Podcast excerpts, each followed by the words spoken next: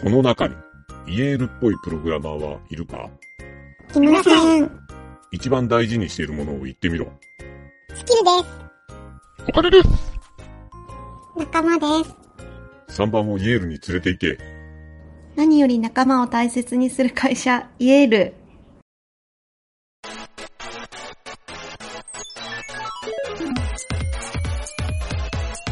なんちゃ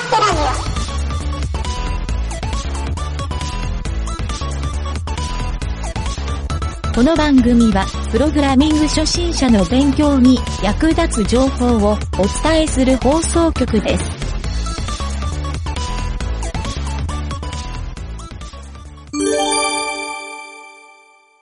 裏技のコーナー。はい、どうも、ゆげたです。酒井です。CTO のプロデューサーの吉田です。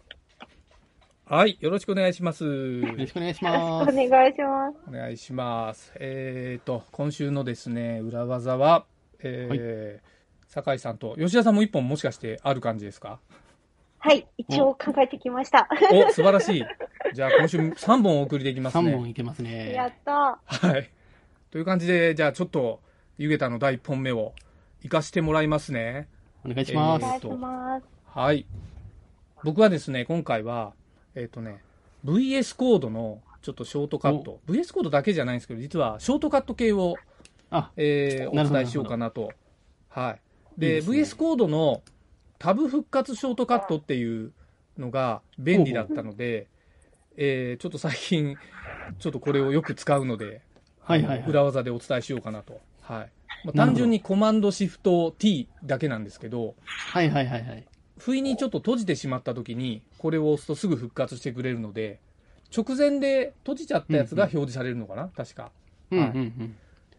というので、まあ多分ね、編集中だったやつは、あの、ダイアログが出ると思うんですよ。保存しますかみたいな。はいはいはいはい。出ると思うんですけど閉じて大丈夫ですかと。はいはいはい。そう。でも、あれ何閉じちゃったっけなみたいなのが、いっぱい開いてる時うんうんうんうんに、たまに僕もあるので、えーこれ便利だったんですけど、えーなんとですね、このショートカットは、あのーはい Google の Chrome ブラウザーでも全く同じ機能ができるという。うーん。で、この。Google の、そう、タブをちょっと間違って閉じちゃうみたいな時って、まあ、ありませんかね？ね。ありますあります。ではい。それが、そう、なんか EC サイトで物買ってる、入力して、送信ボタンを押す手前ぐらいで閉じちゃったら、もう、目も当てらんないじゃないですか。うわたまにね、やってしまいますよね。あーそうって。僕ね、すごい、すごいやっちゃうのが、あの、毎朝ちょっと30分ぐらいでブログ書いてるんですけど、はいはいブ。ログ書き途中で、間違ってタブ閉じちゃったりしたら、ああ、はいはいはい。これまで書いたものが、ってすごい凹むんですけど、その時に、このコマンドシフト T を押したら復活したんですよ。ああ、なるほどなるほど。そう。だからなんかページのキャッシュごと復活してくれるっていう、うんうん。この裏技が非常に便利だったのと、あと知っといた方がきっといいだろうなと、そういうトラブルのために。確かに確かはい。と思って、コマンドシフト T です。はい。この、えー、タブ復活ショートカットコ。マンドシフト T。はい。これもしかしたら、はいその Chrome ブラウザーと VS コード以外でもタブがあるやつって全部そうなってんのかなってに。こ。れ多分タブがあるやつ、大体備わってそうな気がしますね。ね僕もよく使いますけど、はい。え。ねえ、これ、便利というか知らないと、そう、結構痛い気がするんで。そうですね。はい結構事故が起こるんで、閉じてしまう事故が起こってしまうんで、はい。はい。便利ですね。だから事故は。ね、自分でなかったかのようにできるこの裏技。ぜひ、時を戻す覚えておきましょうね。はい。とあ、時を戻せますね。はい時を戻せるタイムマシン裏技でした。はい。コマンドシフト T の T はタイムマシンの T でしたね。ああ、やっぱりそういうこと。いや、タブ、タブですけどね。はい。と、はいと。いう1本目でした。ありがとうございます。で、じゃあ2本目。2本目はじゃあ、酒井さん行ってみますか。はい。じゃあ僕の方からはですね、今日ははい CSS 絡みのものを持ってまいりましたというこおとで。珍しいですね、CSS。はい。そうですね。ただまあ、CSS の、あの、コーディングとかではないんですけど、はいはいはい。えー CSS の解析をする方法っていうところで持ってきたんですけど、素晴らしい。はいはいはい。まあ、これも、あの、ウェブサービスがありまして、えーはい Google でですね、おオンライン CSS アナライザーって打ってもらうと出てくるんですけども、はいはい多分一番上に出てくるかな？ほはい。もし聞いてらっしゃる方は。調べてもらうとオ多分出てくるんですが。CSS。アナああ、ライザー確かに検索で出ますね。はい。そうするとですね、はいはいはあの、URL を入れてくれっていうボックスと、はまあ、その下に。ダイレクト CSS ってあるんですけど、まあ、ここでもほう本当に任意の URL をですね、ポンって入れてもらって、ア。ナライズをすると、めちゃくちゃ詳細にですね、解析をしてくれるんですね。あ、本当だ。解析試してる。してもらうと。おおはい。で、どの CSS の、まー。はいはいはあ、タグとかをですね、こう、あ細かくすごいグラフィ何を使ってますだったり、まあ、フォントのサイズはどういうのが多いですみたいなのとか。あと、色を、どの色が多いですみたいなのとかですね、そんなあーなるほのがど。出てきてくれるので、結構そ面のサイトの癖みたいなのとか、本当ですね、これ。いうところまで、はい、解析してくれてかなりこう、まあ、デザインをやる方とかは、これを見て、あ、自分の傾向こうだな、みたいなのとかを探りながら、さらにこう、磨きをかけれるかなとなるほど。結構いいかなと思いまして、ご紹介しました。いいですね。これちょっと初めて知ったな。なるほど。はい、これ結構、そうですね、こんなに詳細に出るのあんまりこう見たことなかったので、そうですねと思って、ははい、持ってきたんですけど、なかなかですね。 box-shadow のなんか値も出てる。すごい。えー、Z インそうですね、 dex。結構細かいところまで、はい、出ているので、はあ割とですね、分析するにはいいなっていうところと、はいはいはい。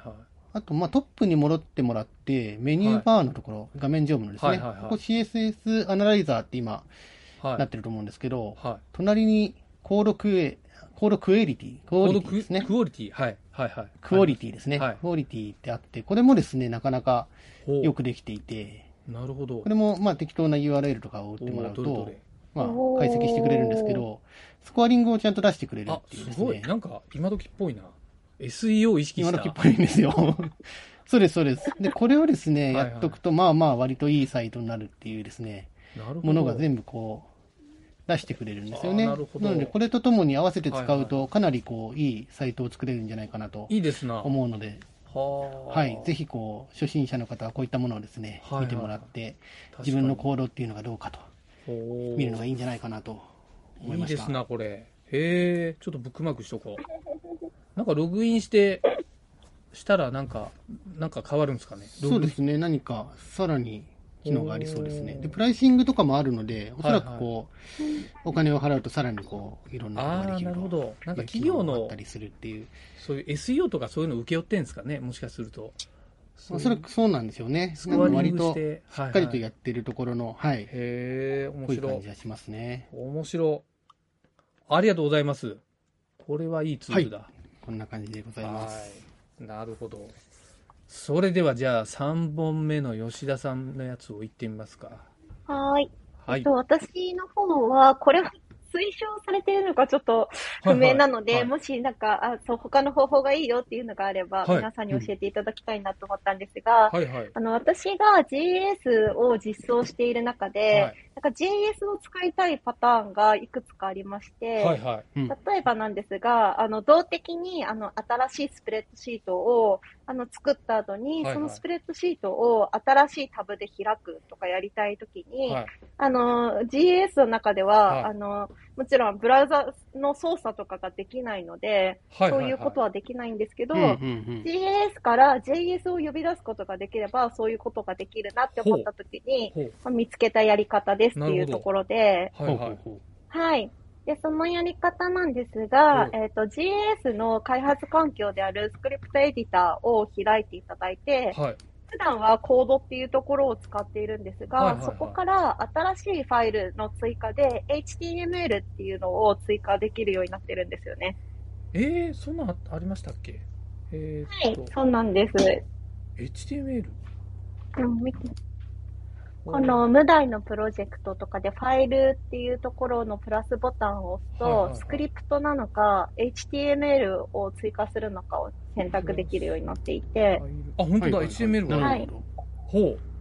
そうなんです。そうすると、ここに HTML が書けるようになるんですが、まあ、あんまりよろしくないんですけど、この中に直接は JS コードを書いていくと、それが実行できるようになっていて、お裏技だ。例えば、ほうほうほう。あの、そう、GS の方で、あの、はいはい。新しい、あの、なんていうんですか、あのスプレッドシートの URL を動的に生成して、はい今度 HTML を呼び出して、はい。あの、そのパスを渡して起動すると、その JS で新しいタブが開くみたいなのがど。、あの、できたので、そういう裏技みたいな、ちょっとあの、もう、あの、そういうケースもあるかなと思ったので、共有させていただいたんですが、果たしてこれは推奨されているのかどうかっていうのがちょっとなるほど。不明なので、あの、使うときは。は、あの、ど。なるほど皆さんにねっていう感じですかね。なるほど。いや、でもなんか使えるんだったらね、裏技として、うん、うん、まさに裏技ですうんね。はい。いや、本当に裏技っぽいな、これ。すごいな。うんうん動作は、動作は確認しました。はいはい。え、そもそもこの HTML をアップスクリプトの中で追加したら、この HTML ってどう、どういう動きをするんですかね？これ、もともとなんか GS き？表示させるのかな、はなんか JavaScript が中で走るような感じだったじゃないですか。そのスプレッドシート系の。うんうんうん。そう、それが HTML は、これな、なんか通表、常は何に使うための、ね、ものなんでしょうね。なんか表示されるんですかね？ね、これ何に使う？なんかよくわかん ?API、API として？あ、じゃあど、何か表示されるんですかね？この単体ページが。表示できたりするんですかね？な、何に使うんだろうこれ？なんかな、なんか、なんかよくわかんないですね。こう、それ自体が。あ確かに使ったことないですね。あ。ねえ。そう。それもわかんないし。なんだろなるほど。へう。どうえ。いう使い方がね、想定されてるのかがいまいちつかめないですが。ちょっと後でドキュメントを読み込んでみましょう、これ。いや、この機能すら知らなかったから。体。ねえ。へえ。そうですか。そんな裏技があろうとは。それをなんか裏技チックにね使ってる吉田さんすごいですね、やっぱり。なるほど。そうですね。あ、できるじゃんと思って、ちょっと使ってました。えー、面白い。ああ、ガスを使いこなす、ね、CTO プロデューサー。すごいな。いや、さすがですね。さすがですな。いやいや。いや、ちょっとね、今週も便利な3つの裏技、なかなかのテクニックでしたね。はい勉強になりました。いや、こういう、こういう感じでしたね。濃いかったですね。いや、ちょっと皆さん被らなくてよかったってちょっとホッとしてますが。はいはい。という感じで、じゃあ今週はこんな感じでお開きにしましょうか。お疲れ様でした。はい。ありがとうお疲れございまし。様でしたた。ありがとうございます。